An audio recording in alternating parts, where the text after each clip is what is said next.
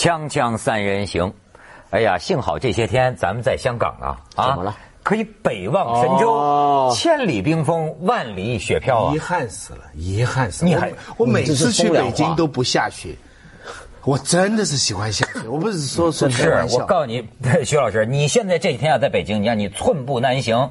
从什么上海来的，在这个这几天就是新闻报道都说了嘛，在国贸门口打的那排的那个长队啊，雪地当中大白色当中就跟一串小蚂蚁一样，没有的士，你知道吗？后来记者都说，我跟你说，北京这个城市，我不是批评它，就是这个咱们这个制造出来晴天的时候哈，这个城市是很好的，但是一碰到你像这么大的问题啊，有些不专业的地方显出来了。哦你别以为我是说什么，我说一个最细节的问题。嗯，那个记者就说为什么没有出租车，对吧？然后有好不容易来了一个吴师傅送送客来了，说哎为什么没有出租车？吴师傅说我们公司有规定啊。凡是雨雪天气，一律不准出车啊！如果出车，后果自负。这就奇怪，所以那天啊，北京机场呢不是挤满人吗？啊那挤满人有很多老外呢，就是下了机了，已经要等着进市区进不去，然后打的那个条队有排的长了几小时，然后后来记者问他们，那他就说这我真奇，奇怪这的都上哪去了？说这种时候不是赚钱的好机会吗？他是不是我不明白他为什么说出的这个出租车公司啊？你看这怕危险吧呃怕可是不是车况不好了？我跟你说，北京出租车这个车况啊，也需要注意一点。这个我有一回啊，这个就是赶飞机，这快迟到了。我打了个的士，这个司机啊，他非常热情，替我着急，甚至中途都跟我说说，哎呀，你看咱这弯还堵着，你要不我我让你先打那个车。后来我觉得这司机不错，我说我就是迟到我也坐你的车。哎呦然后他很着急，惺惺相惜好家伙，上了机场高速，可是上了机场高速，我就说他怎么开的那么慢呢？啊好不容易上了机场高速，他是开到九十每小时，这个九九十公里吧。我说怎么的？他嘴里还一直替我着急，说：“哎呀，赶不赶得上？赶不赶得上？”后来我就说：“我说师傅，这个，我说能不能开快一点啊？你至少你可以开到一百一百二吧，还也也也也不算快啊。”他限速的吧？不是，他说：“哎呀，这个真是不好意思，先生哈。”他说：“我这个车呀，哈，开不快不是他开 他开得快。他说一这个速度一上来一百呀，这个刹车呀，他就刹不住。他只能这么，他也着急，慢悠悠这么开，最后他就颤颤巍巍给我开到了一百。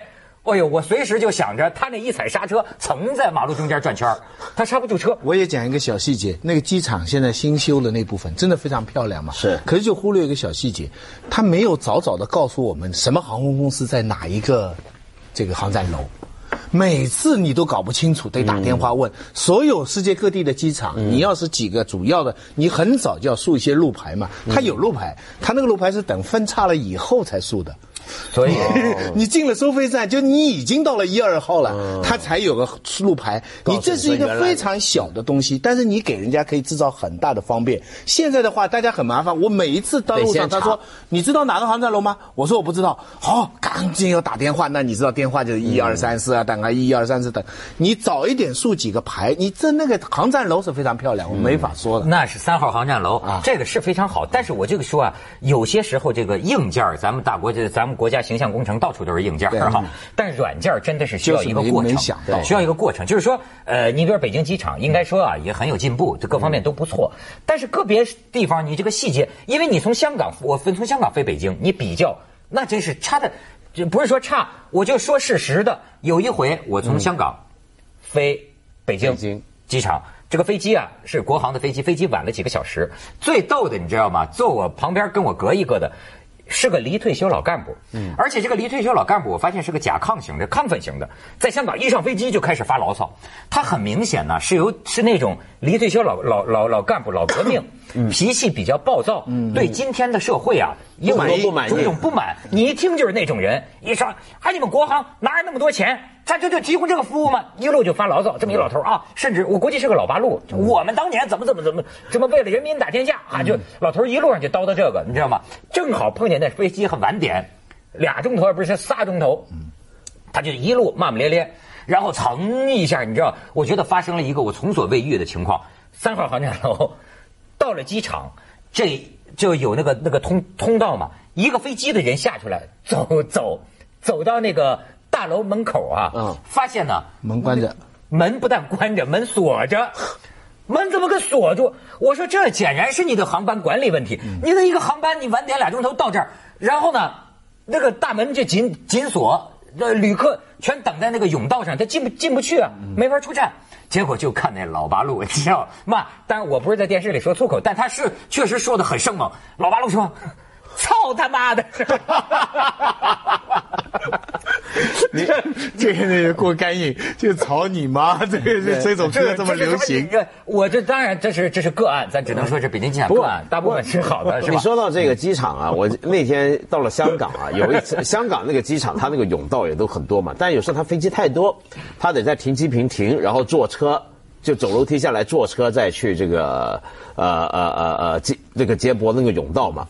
那我现在发现啊，原来香港机场已经改变了这个做法。它怎么改的？它是这样：你上头的这个飞机啊，它不直接把你停在这个停机坪上，嗯，它不让你乘客这样子下楼梯，它还是接一个甬道，只不过那个甬道并不通向这个直接的航站楼，嗯，它那个甬道是用来通向一个搭这种大巴的一个站，然后到了那个大巴里头之后，我发现那个大巴它无论开。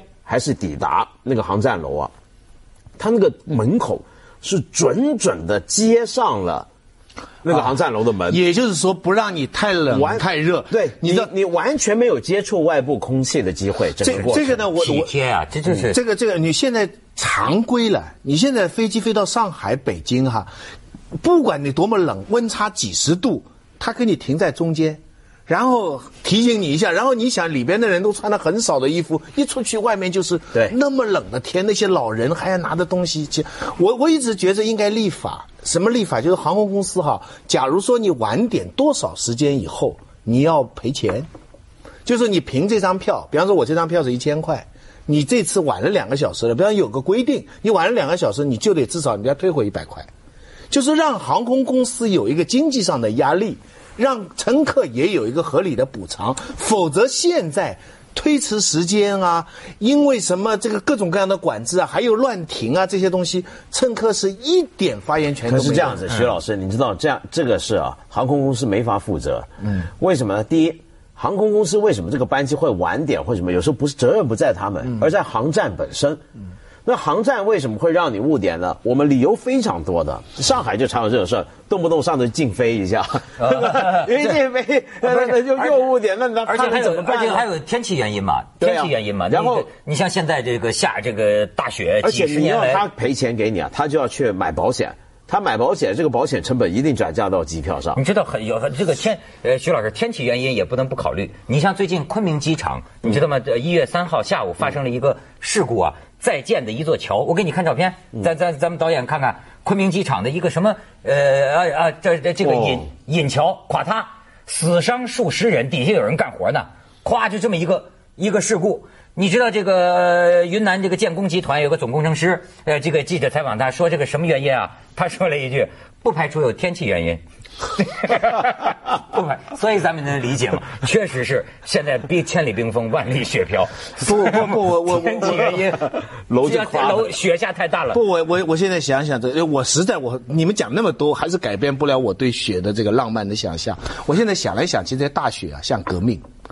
你知道这个大雪啊，你拉开距离看，你不陷在其中的话，壮观，而且他改天换地，他在极短的时间改天换地。把世界你平常憎恨这个城市的肮脏啊、混乱呐，一场大雪全不见了，这就是革命啊！但是你现在其中你就雪融了之后就更脏了。哎，现在其中你要付代价。对你的这个心理分析是你刚才这段话的状态已经走火入到毛主席那边去了，这是典型的毛主席当年的革命情怀啊！没错，北国风光，千里冰封，万里雪飘。对，看长城内外，惟余莽莽。这山舞云蛇，原驰蜡象，他就是这样啊！大雪一来。改天换地，能把你面貌是满足他这种改天换地的幻觉。而且毛主席喜欢矫枉必须过正，这个陈世章来一场大雪把他淹了。可是这小民苦啊，你真的就是我就说啊，有些不专业的地方，为什么咱们就应该注意？比如说你像在刚才讲的这个出租车啊，你知道我是体验过打的啊，因为我有时候要赶着去录像，下雨一下雪。不但打不着，怎么都打不着，你急死人！而且打着了之后，你知道就在北京，记者调查不是我吹的，在北京站的马路对面发生什么？有的是，这的士一来啊，大雪一来，他们的服务全改了，把车停在对面，的士司机本人跑这儿拉客。然后呢，说从北京站说到什么呃东四环叫什么百子湾桥啊啊，说多少钱呢？呃，一百五十块钱。说这怎么这么叫价？说你打表啊？司机说，嗨，下这么大雪还看表？看不见，对啊，这表看不见的。锵锵三人行，广告之后见。徐老师敢说大雪是革命？我现在看给这革命在北方闹成什么样？你看看这个照片，你知道吧？这个火车是怎么就说能够因为大雪，这个大雪要下多多么大，才能够把火车给埋了？你再看下一张照片，为什么火车走不了？天哪！你给你看出来了吗？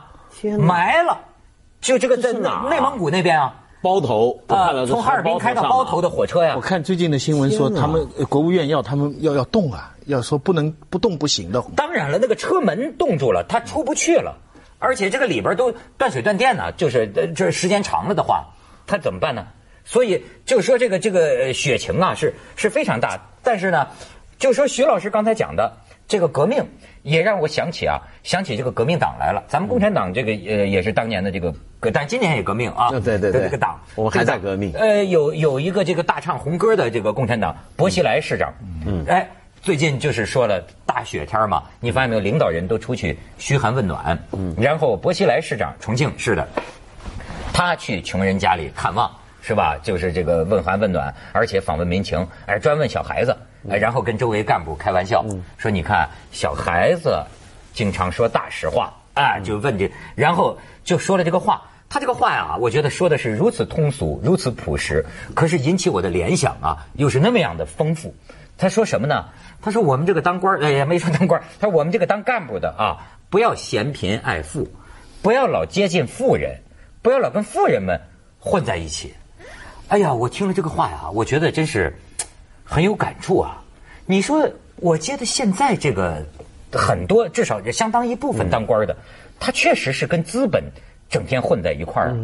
而你就说像这个革命啊，我就想这个共产党，它作为革命党，它最早的时候，嗯，它可是跟穷人混在一起的。是啊，甭甭甭管说他干的是什么，但是他至少他是老跟穷人打成一片的，对对吧？你看到今天真是有些变化。呃，而且你比如说，咱不说别的，什么招商引资，是吧？呃，包括你搞这个形象工程，对你这些东西吧，都让人家感觉到，因为今天是这样，过去十多年来呢，每个地方政府都要争取这个 GDP 的成长嘛。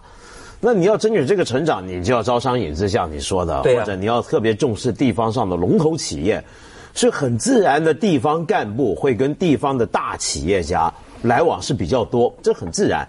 那这个情况啊，他会有人就会觉得，慢慢就导致这种所谓官商勾结啊，甚至贪污腐败啊，什么各种现象就出来。我让让我想起啊，其实这个情况好像很难避免。你知道，像当年解放才没多久嘛，五十年代的时候，为什么搞三反五反？其中一个东西就是要对付这个嘛。因为老毛那时候他就毛主席就很生气，就说很多干部怎么进城了就腐化了。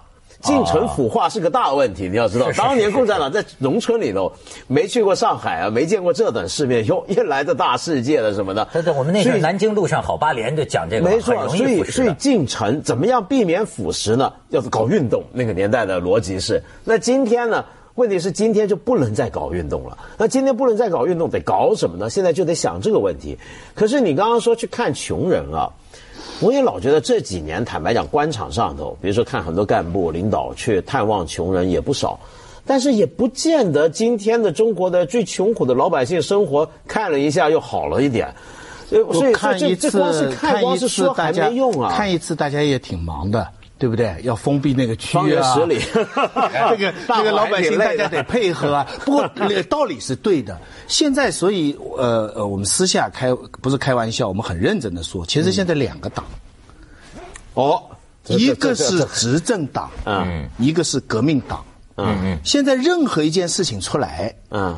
两个党就是说两种不同的做法。我随便举个例子，比方说上次那个巴东烈女，嗯是邓玉娇哎啊，他这个这个这个命案发生了，嗯，你如果从纯粹执政党的角度呢，你应该作为一个法律事情来处理。对那他呃是怎么样的？对方有没有强奸？他的误伤等等等等等等。但是作为一个革命党呢，这是一个典型的官员用钱腐化欺负老百姓。嗯，所以网络的主流呢是回归革命党的道德原则的。嗯，这是一九四九年的道德原则。就贪官该杀记住，一九四九年建国大业，中国的道德原则是什么呢？有三项。嗯，你记得，第一，穷人比富人好。嗯，就任何时候发生冲突。第二，多数比少数更重要。嗯嗯嗯。所以少数的利益是可以漠视的。嗯。第三，民众比政府好，官是坏的，民是好的。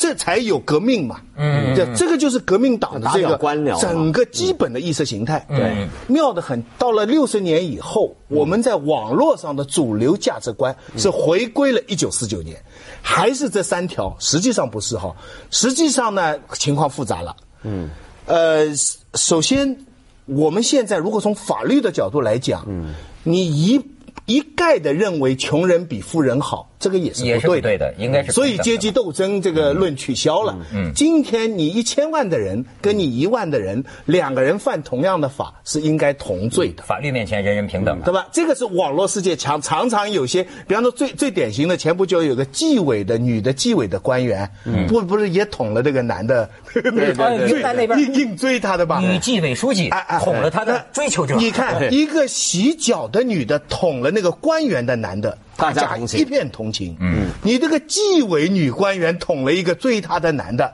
没有什么人同情，嗯，这就是因为人们的同情心是建筑在老百姓这里，不是做官的那里；建筑在穷人这里，不是富人那里。那严格来说来，我们用法治的观念来说，那个也有偏差。法治并不要求你一定说穷富人就有罪，穷人就一定在正义。是法治也并不是说你当官的就一定比民众坏。嗯，你明白吗？你也不能说一旦当官的话然然后，但是大家实际上都是这样做，所以现在很多事情啊，你就发现他这个两个党的原则，党是一个党了，嗯，就办事的这个逻辑，比方说还有东北，你记得吧？有有工人为了不让这个企业被收购，杀了那个总经理把，那个总经理给杀了。对，你这个事情呢，你要是纯粹从执政党的角度来讲，那就是有人犯罪了，嗯，那杀人了。嗯但是你从革命党的来讲，工人有力量啊，工人反抗啊，所以你看这个当当局在处理这个事情的时候，革命党的逻辑跟执政党的逻辑不那么完全是一致。不过徐老师讲话这个诚意太高，太高深了。不过咱们去一下广告，锵锵三人行，广告之后见。这个同一个党的两党之争啊，文道要回忆。但你说的这个问题啊，其实现在很常见，比如说包括像重庆打黑，大家都有个感觉开始变成一种运动。对，运动呢就是个革命的做法。对但这个为什么会有这样的做法呢？我觉得也很有很有趋势的。一来就是我们有革命传统，二来呢就是今天很坦白讲，很多官员在老百姓心目中的形象并不是太好。就说起官啊这个群体，老百姓的印象并不是太好。